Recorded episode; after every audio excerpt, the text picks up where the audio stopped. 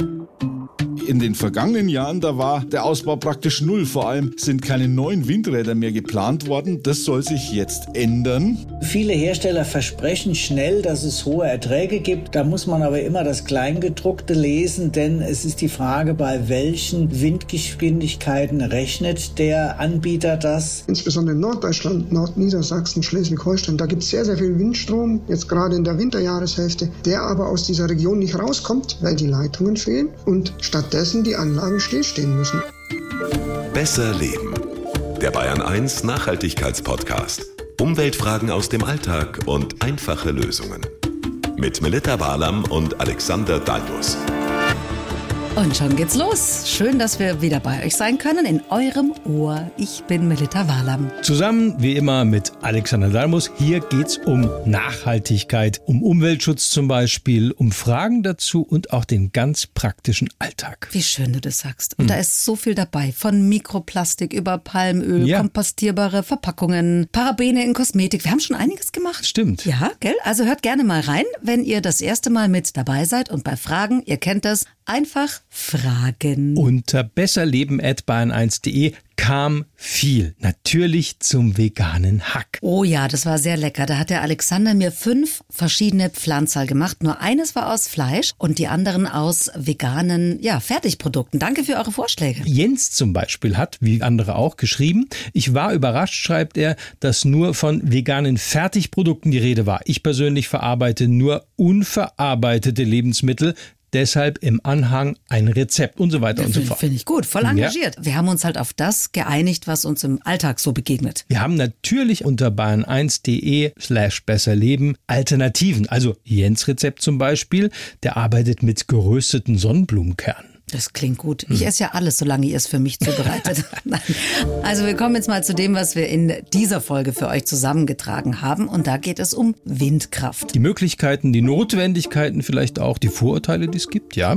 Eins muss man ja wissen, etwas mehr als die Hälfte unserer erneuerbaren Energien stammt schon jetzt aus Windkraft. Aber sind diese Windräder wirklich so toll, wie alle sagen? Und wenn ja, kann ich mir nicht eigentlich auch selbst eins bauen, so wie äh, Carlson auf dem Dach? Also naja, ein kleines also natürlich? Mit den großen, die so 200 Meter hoch sind, wird es ein bisschen schwierig. Ja. Ne, mit Stahlbeton und so. Okay, aber mich interessiert es schon, ob mhm. äh, so ein Propeller am Häuschen oder im Garten, ob sich das lohnt. Ist das eine dumme Frage, oder? Nein, nee, oder? wir machen immer, was du sagst. Gefällt mir. Dann legen wir mal los. Ich glaube, der Wind steht günstig. Der Stand der Dinge. Vielleicht erstmal ganz grundsätzlich. Was haben wir denn an erneuerbaren Energien derzeit in Deutschland? Wasserkraft? Ja, ist in Bayern sehr beliebt, geht natürlich nicht so ohne weiteres überall, macht auch nur um, knapp 9 Prozent aus in Deutschland. Biomasse ist schon ein bisschen mehr. Das sind etwas über 19 Prozent und mittlerweile mehr als ein Fünftel Photovoltaik. Wie gesagt, die Hälfte kommt mittlerweile aus der Windkraft, also auf See, besser gesagt offshore, also vor der Küste. Da holen wir ja, so knapp 11 Prozent raus. Fast 40 Prozent der erneuerbaren Energien kommen aber wirklich von Windrädern auf dem Land. Ich frage mich ja immer, wie lange das dauert, bis man das wieder drin hat, also an Strom. Die Windräder sind ja wirklich groß. Ja, aber die sind auch wirklich effizient und günstig im Vergleich. Tatsächlich haben die in unter einem Jahr die Energie wieder reingeholt, die man für ihre Herstellung gebraucht hat. Also sag okay. nicht ich, sondern das haben die Wissenschaftler vom Fraunhofer Institut ausgerechnet. An Land produzieren diese großen Windräder eine Kilowattstunde Strom für etwa vier bis acht Cent. Also Günstiger sind da wirklich nur Freiflächen-Solaranlagen. Und wie schaut es dann im Vergleich mit den konventionellen Kraftwerken aus, also Kohle oder mhm. Atomstrom? Die werden mhm. ja teilweise weiter betrieben, weil das Gas knapp wird. Aber alles teurer wirklich als Windkraft. Sogar Windräder auf hoher See, was ja schon ein bisschen aufwendiger ist. Mhm. Auch dann ist der Windstrom in den allermeisten Fällen immer noch günstiger in der Herstellung als jetzt Kohle oder Atomstrom. Günstig ist Atomstrom auf keinen Fall. Schon gar nicht, was die Folgekosten angeht. Das ist Fakt. Das sagt einem nur keiner, ne? Wobei ich überrascht war im aktuellen Deutschland-Trend und das ist eine repräsentative Befragung. Da waren 81 Prozent der Bürger, natürlich auch wegen der aktuellen Lage und der hohen Energiepreise, dafür, schnell mehr Windräder zu bauen. Ja, das hat sich ein bisschen verändert in den letzten Jahren. Die Bürger wollen, die Politik hat lange gebremst, muss man sagen, vor allem in Bayern. Stichwort 10H Abstandsregeln. Mhm. Ja, und deswegen haben wir genau da nochmal nachgehakt und den Kollegen Lorenz Storch gefragt. Der ist sicher der Experte in Sachen Energiepolitik und er hat mal für uns zusammengefasst, wie es so ausschaut in Bayern mit der Windenergie.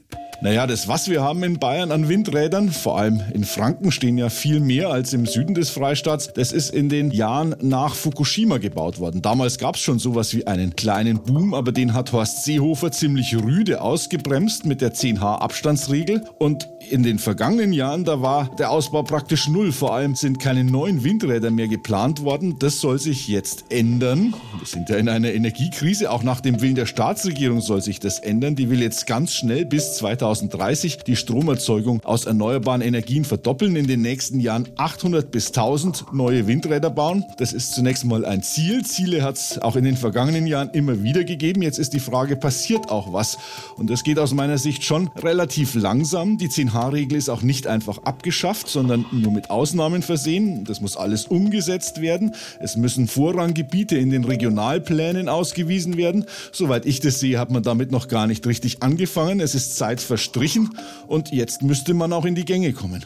800 bis 1000 neue Windräder in Bayern. Puh, also ich bin mal gespannt, ob die Politik das umsetzen kann, äh, besser gesagt auch will. Ja, wir wissen ja nicht, jeder schreit Hurra, wenn ein neuer Windpark entsteht, vor hm. allem nicht die, die in unmittelbarer Nähe wohnen. Das Problem.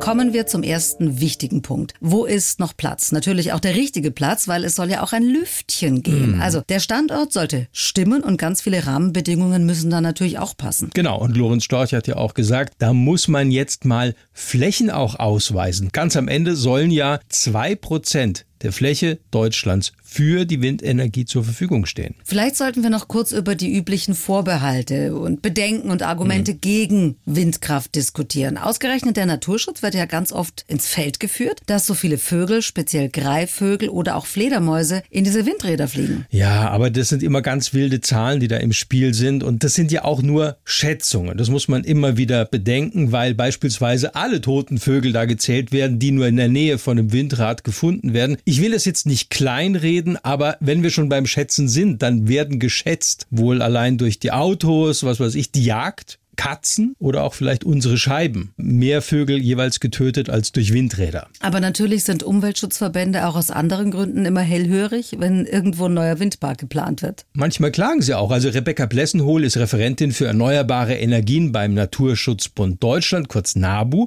Und sie sagt, wir brauchen die Windkraft, aber die Standorte müssen eben sorgfältig ausgewählt werden. Und dafür braucht es vor allem mehr Personal in den Genehmigungsbehörden.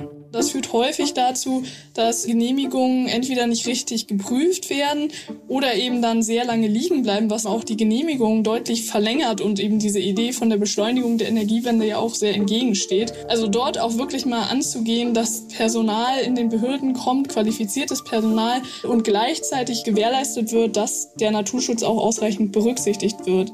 Also bis so ein Windpark geplant und auch dann mal genehmigt ist, da dauert es ungefähr vier bis fünf Jahre, sagt der Bundesverband Windenergie. Also echt lang. Gut, wenn das Ding mal steht, dann liefert es in guter Lage 10 Millionen Kilowattstunden Strom kann also theoretisch, was weiß ich, 3500 Haushalte ein Jahr lang versorgen. Mhm. Was mir nur immer auffällt, und da kommen auch viele Mails bei uns ins digitale Postfach, ich habe das Gefühl, wenn ich dran vorbeifahre, diese Windräder, die stehen eigentlich immer. Hm. Ist das jetzt nur ein Gefühl, ne? Ja, ich weiß nicht. Also ich weiß, da kursieren auch viele Pamphlete, wilde Verschwörungstheorien darüber naja, im Netz. Ja, aber es ist halt wichtig, da wirklich mal nachzuhaken, warum wir eigentlich so viele Windräder rumstehen haben, die gar nicht laufen und keinen Strom produzieren. Absolut. Also natürlich gibt es oft ganz einfache, plausible Gründe. Also sagen wir mal Reparatur, dann gibt es Schallschutzgründe, also äh, dass die mal ausbleiben oder auch so in bestimmten Zeiten sind die dann außer Betrieb wegen Artenschutz, wegen eben mhm. zum Beispiel Greifvögeln. Ne? Mhm. warum dreht sich sonst noch nichts? Tatsächlich ist es manchmal auch zu viel Wind. Also bei Stürmen können eben Bauteile kaputt gehen. Deshalb dreht man dann die Anlagen gerne mal aus dem Wind. Aber sehr oft und das ist wirklich bitter, regelt der Netzbetreiber die Anlagen runter oder schaltet sie auch ganz ab, weil die Windräder, Achtung, mehr Strom produzieren, als das Netz aufnehmen kann. Ernsthaft? Ja. Das heißt, wir produzieren zu viel Strom aus erneuerbaren Energien und können das gar nicht nutzen. Das ist ja voll verrückt. So ist es. Weil sonst, also im schlimmsten Fall, das lokale Stromnetz dann überlastet wird und in der Region was weiß ich, die Lichter ausgehen, ja. Das ist bitter. Also wir reden ja hier viel über, geht es überhaupt mit den erneuerbaren Energien und so weiter. Fakt ist, allein letztes Jahr sind, Achtung, 3,4 Milliarden Kilowattstunden Windstrom gar nicht erst ins Netz eingespeist worden, weil es eben Engpässe in den Leitungen gab. Ja, Engpässe wegen zu viel. Das Ja. ist ja voll verrückt. Was macht das aus? Nur damit ich das einordnen kann. Nee, das ist so ungefähr ein Prozent von dem, was wir insgesamt allein jetzt in diesem Jahr einspeisen werden, geschätzt. Ja. Weil unser Stromnetz nicht in der Lage ist, so viel Strom aus Windenergie zu verarbeiten. Ja, klar. Also der Netzausbau ist tatsächlich eines der drängendsten Probleme. Vor allem der Transport von Strom von Nord, also der Küste zum Beispiel, wo viel Windkraft entsteht, nach Süddeutschland, also gerade zum Beispiel Bayern, wo eben dieser Strom dringend gebraucht würde. Und die Genehmigung für solche neuen Trassen zieht sich und zieht sich und zieht sich, weil keiner will diese Trassen rechts oder links von seinem Ort haben. Genau, da Äh, ist man ja, das- seit Jahren dran. Also das kennen wir ja. Und gerade der Freistaat, der ist ja sehr auf diesen Windstrom eben angewiesen. Und umso bitterer, dass wir den Strom, den wir in Regionen, also insbesondere jetzt in Norddeutschland, gerade auch in der Winterjahreshälfte, wo es ein bisschen stürmischer ist, gar nicht einspeisen können, weil die Leitungen fehlen. Und dann stehen diese Anlagen still und Das jeder wundert so sich. doof. Blöde Frage vielleicht, aber kriegen die Windparkbetreiber diesen Ausfall dann bezahlt? Ja, und zwar von uns Verbrauchern. Ah. Das versteckt sich auf deiner Stromrechnung unter dem Punkt Netzentgelte. Kannst du mal nachlesen. Das ist ja noch bekloppter. Also ich bezahle auch für Strom, der produziert wird, aber den ich überhaupt nicht nutzen kann. Genau. Oh Mann. Also nochmal ganz langsam. Das Stromnetz in Deutschland ist zu schlecht ausgebaut, deswegen müssen Windräder zeitweise abgeschaltet werden, damit das Netz nicht überlastet Ja. wird. Und die Entschädigungen an die Windparkbetreiber, die zahlen wir alle mit unserer Stromrechnung. Es ist so beknackt. Natürlich würden die Windparkbetreiber lieber ihre Anlagen laufen lassen, das muss man auch sagen, und ihren Strom verkaufen. Also dafür kriegen sie zurzeit nämlich einen echt hohen Preis. Warum schaltet man in so einem Fall nicht als erstes die konventionellen Kraftwerke ab? Also Steinkohle, Braunkohle. Äh, schöne Idee, sind auch andere schon drauf gekommen, aber leider sind gerade diese Kraftwerke wirklich nicht flexibel genug. Also die kannst du nicht einfach nur so ein bisschen laufen lassen oder so ein bisschen runterfahren, sagt Jürgen Quentin von der Fachagentur Windenergie an Land. So ein konventionelles Kraftwerk kann ich aber nicht mit einem Schalter einfach auf Null drehen und dann ist das aus, sondern das muss man langsam abfahren und langsam wieder anfahren, weil andernfalls die Gefahr besteht, dass so ein dicker Stahlkessel Haarrisse bekommt und dann ist er undicht und dann ist das Kraftwerk nicht mehr nutzbar. Und was dann für uns Verbraucher und auch Stromzahler wirklich irre ist, wenn dann zum Atom- und Kohlestrom noch sehr viel Strom aus Wind oder Sonne dazukommt, dann kann es tatsächlich sein, dass der Preis für Strom stundenweise sogar negativ ist. Also für die Erzeuger, die Ja. Windparkbetreiber. Ja, genau. Die müssten also sozusagen draufzahlen. Es lohnt sich für die Betreiber von Windrädern dann gar nicht mehr, die laufen zu lassen. So. Es ist völlig Hm. irre, wirklich. Also da müssen wir ja jetzt wirklich alles dran setzen, dass wir schnell diese Stromtrassen unter die Erde kriegen und unser Netz volle Kanne ausbauen. Ja, weil eben nicht die Erzeugung das Problem ist, sondern die Einspeisung. Und das ist ein ganz wichtiger Punkt. Ah, Ich muss erstmal atmen, um mich Ja. zu beruhigen innerlich. Wahnsinn, echt. Also dann kommen wir jetzt zu was Erfreulicherem. Hm. Zu eurem Windrad im Garten statt der Photovoltaikanlage. Lohnt sich das? Das gucken wir uns jetzt an. Gut zu wissen. Was derzeit wirklich auffällig ist und mir gerade als Werbung im Netz immer wieder reingespült wird, ist Werbung für kleine Windkraftanlagen. Ganz massiv kommt die Werbung rein. Ja, wobei da wirklich auch viel Schrott dabei ist, muss man sagen. Also klar, da wird eben versucht, mit der Angst der Menschen vor dem Blackout zum Beispiel Geld zu machen. Aber ey, da bitte vorsichtig sein und lasst euch da wirklich nichts aufschwatzen. Also ist es gar nichts. Äh, so eine kleine Windanlage auf dem Balkon oder am Dach und Ja. damit die Stromrechnung drücken. Ich Ja, das läuft, schön. läuft unter dem Stichwort Kleinwindkraft. Wie süß. Ja, also das Angebot ist weniger süß, aber dafür riesig. Es gibt wirklich Windräder in Hülle und Fülle in verschiedensten Ausführungen. Also entweder so ganz klassisch, kennst du mit Rotor, ne? Und dann so vertikale Windräder und dann auch solche mit so großen Schrauben und ganz futuristische Formen gibt's mit so glänzenden Schaufeln dran. Toll. Okay. Aber was kostet der Spaß? Also das ist ganz unterschiedlich. Also los geht's schon so bei 200 Euro und es geht hoch bis Achtung, weit über 40.000 Euro. Das ist nicht dein Ja, Ernst. doch. Also Das kauft doch kein klingt Mensch nicht süß, sowas. sondern ist Das ist teuer. ja Wahnsinn. Genau deswegen haben wir aber mal nachgefragt beim Bundesverband Kleinwindanlagen. Also für 200 Euro diese Dinger. Ja, da kannst du tatsächlich höchstens mal ein LED-Licht betreiben oder vielleicht noch eine Autobatterie Oh aufladen. Mann. Und die größeren, teureren, so mit Rotor und so, so die richtig fetten Dinger? Hm? Ist Also auch nix. Klaus-Dieter Balke vom Bundesverband Kleinwindanlagen. Der kann noch nicht mal diese Rotoranlagen auf dem Dach, die eben oft auch schon so dreistellig kosten, empfehlen. Da raten wir ab aus dem ersten Grund, die Umströmung des Windes um das Haus ist sehr kompliziert und es muss nicht immer funktionieren, dass die Windmaschine auch diesen Wind bekommt. Und der zweite, aber der schlimmere Grund ist, wir kennen viele, die haben das aufs Dach gebaut, auch größere Anlagen und die Vibrationen vom am Lager, die gehen ins Haus. Es sei denn, man hat Ahnung von Schwingungstechnik, dass man sich diese Schwingung aus dem Haus fernhält. Aber das ist bislang wenigen gelungen. Fazit, zu wenig Wind auf dem Dach und dazu gibt's auch noch nervige Geräusche. Ist doch schön, oder? Oh Mann, ey. Also nur noch mal, damit ich so eine Vorstellung kriege. Wie viel Strom soll ich denn mit so einer Hobby-Windkraftanlage rausbekommen? Also die Verbraucherzentrale in Nordrhein-Westfalen, die hat sich intensiv mal mit diesen kleinen Windkraftanlagen beschäftigt.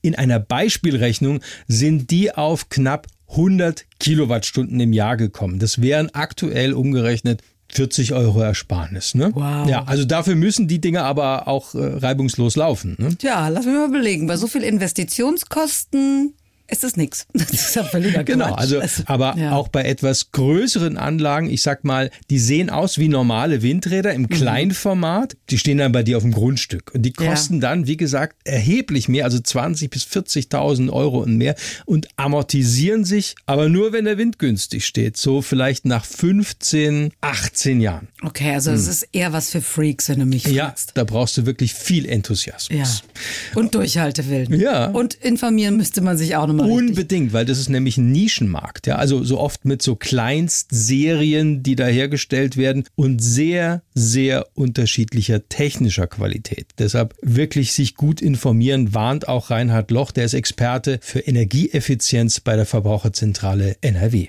Immer darauf achten, sind die Anlagen zertifiziert, sind sie hier zugelassen in Deutschland, gibt es Betriebserfahrungen damit. Denn das ist sicherlich eine ganz wichtige Eigenschaft, die die Anlagen haben sollten, damit man nicht sozusagen auf die Erstprodukte reinfällt und die halten eben nur zwei Jahre und dann muss man die Anlage schon wieder verschrotten. Wir haben von Kleinwindanlagen gehört, wo dann der Rotor schon nach einem halben Jahr auseinandergefallen ist. Also da muss man sehr viel mehr beachten, was Mechanik und Sicherheit angeht. Und das sind viele Techniken, einfach weil es Kleinserien sind, auch gar nicht so super zuverlässig. Also versprochen wird oft ein Jahresertrag von Pi mal Daumen 10.000 Kilowattstunden, aber das hängt natürlich sehr stark vom Standort ab, der Masthöhe. Also die beste Anlage kann ja nicht mehr Energie rausholen, als der Wind jetzt hergibt. Und egal, was da die Anbieter in ihre Werbetexte schreiben, im Kleingedruckten ist nämlich dann zu lesen, hm, bei welchen Windgeschwindigkeiten sich so ein Ertrag überhaupt ergeben soll. Und da muss dann der Wind oft doppelt so stark wehen, wie an manchen Stellen vielleicht hinter deinem Haus. Ach du Jemine. Hm. Woher weiß ich denn, ob bei mir auf dem Grundstück überhaupt genug Wind weht? Also für einen ersten Überblick kann man sich im Internet Windkarten anschauen. Die gibt's tatsächlich, zum Beispiel den Energieatlas Bayern. Und den Link dazu haben wir auch online auf bayern1.de slash besserleben gestellt. Also dann ziehen wir doch gleich mal Bilanz, oder? Lohnen sich größere Kleinwindanlagen, wenn man mal wirklich alle Aspekte mit einberechnet? Kennt ihr schon die blaue Couch? Der Bayern 1 Podcast von Deutschlands meistgehörter Abendsendung. Spannende Menschen erzählen aus ihrem Leben. Die blaue Couch. Der Talk. Auf bayern1.de und in der ARD Audiothek. So, wir waren beim Wind.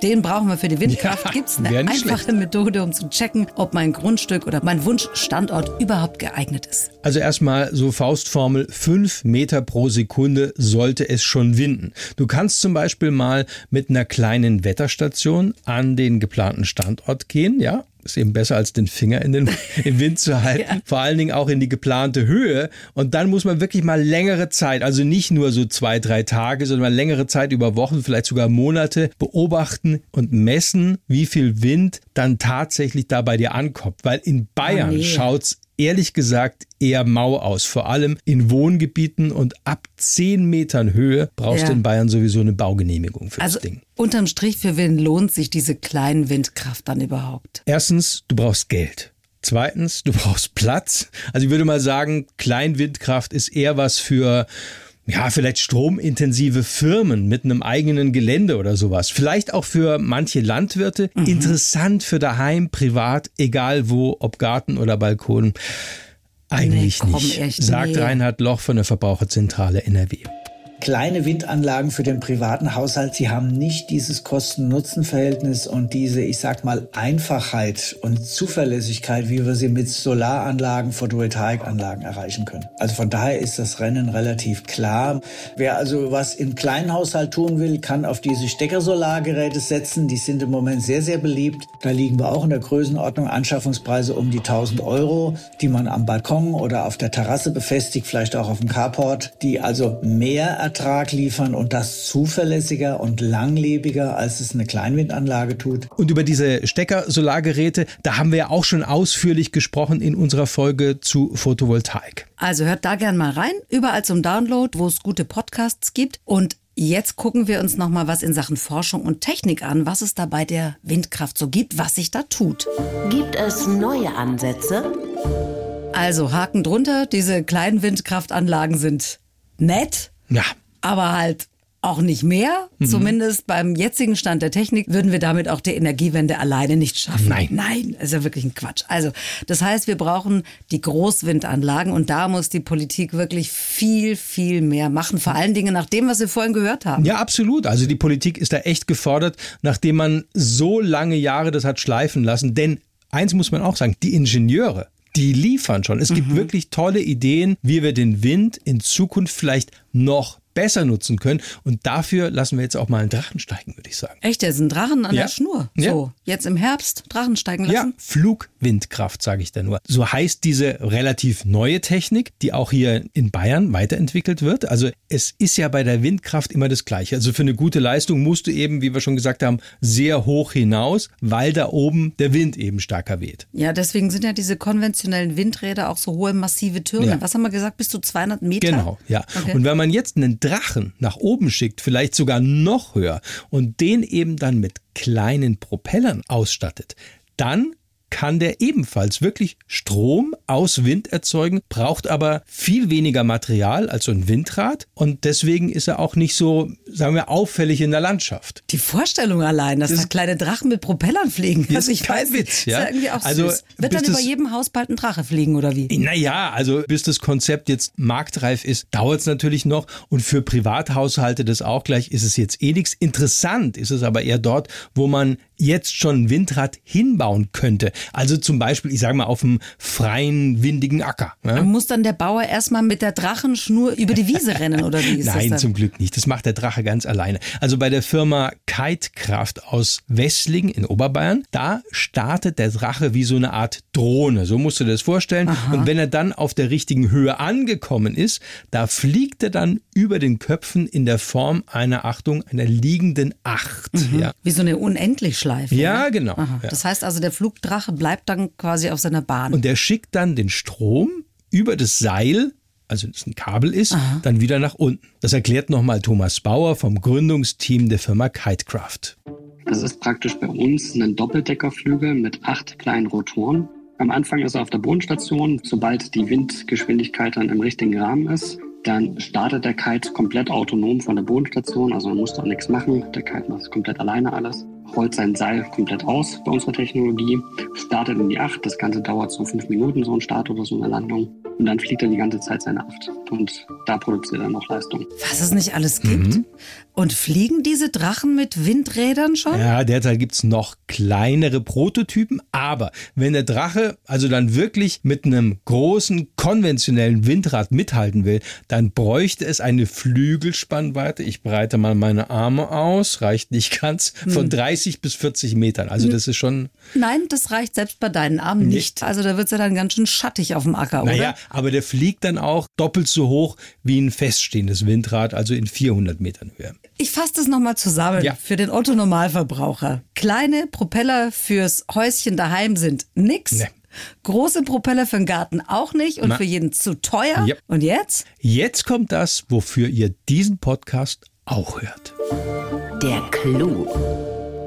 Also, Windkraft ist jetzt schon extrem wichtig für unseren Energiemix. Künftig sollen ja noch mehr erneuerbare Energien aus Windkraft entstehen.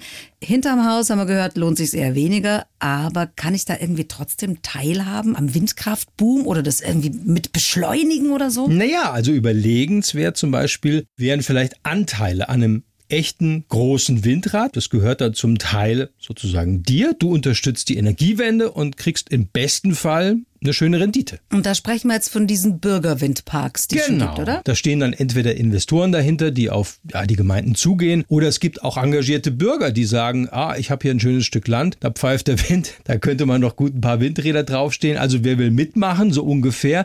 So steigt natürlich auch die Akzeptanz. Renate Daum, die ist von der Stiftung Warentest und die hat sich das Konzept nochmal genauer angeschaut.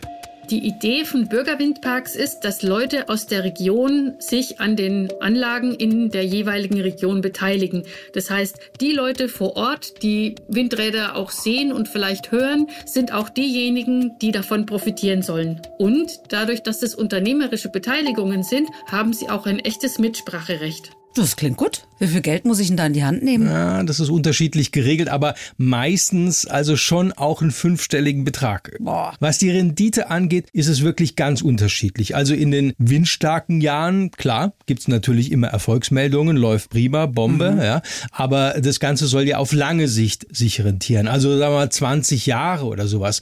Und vor ein paar Jahren hat die Stiftung Warentest einige dieser Anbieter genauer unter die Lupe genommen. Und da waren es auf die gesamte Laufzeit gesehen, also im Schnitt 1,7 Prozent Oh. Rendite. Ist jetzt wenig, aber ist schon eine Zeit lang her, dass sie das untersucht haben. Also seither hat sich die Technik auch weiterentwickelt und der Bedarf. Also kann man sagen, wer genug Geld übrig hat Jo. und Lust auf Windkraft Jo. hat, für den kann so ein Bürgerpark eine gute und ja einigermaßen rentable Sache sein. Man verdient dann eben sein Geld mit Wind und, und der weht eben nicht immer. Also gerade deshalb sollte man die Risiken immer im Blick haben und sich da wirklich, wirklich gut informieren. Mehr Infos dazu haben wir wie immer auf unserer Online-Seite bayern1.de zusammengefasst. Da gibt's noch nochmal alles zum Nachlesen. Und wenn ihr eh schon im Netz seid, dann schreibt uns auch gerne unter besserleben.bayern1.de. Im Internet wohlgemerkt. So, in der, Entschuldigung, der musste sein. In der nächsten Folge bleiben wir gleich bei der Geldanlage. Wir reden über grüne Investitionen. Seit Jahren steigt ja da die Nachfrage. Ja, und auch das Angebot, also gerade auch was nachhaltige Fonds angeht, wo eben Geschäfte, die Waffenherstellung, Kinderarbeit, Korruption oder Umweltzerstörung begünstigen, tabu sind. Was gibt's zu beachten? Welche Maßstäbe werden da an eine nachhaltige Geldanlage angelegt? Und wie sieht's natürlich aus mit der Rendite? Das muss auch sein. Darüber reden wir und empfehlt uns gerne weiter. Wir freuen uns über jedes Podcast-Abo. Vielen Dank und bis zum nächsten Mal. Die Bayern 1 Premium Podcasts. Zu jeder Zeit, an jedem Ort. In der ARD Audiothek und auf bayern1.de. Bayern 1 gehört ins Leben.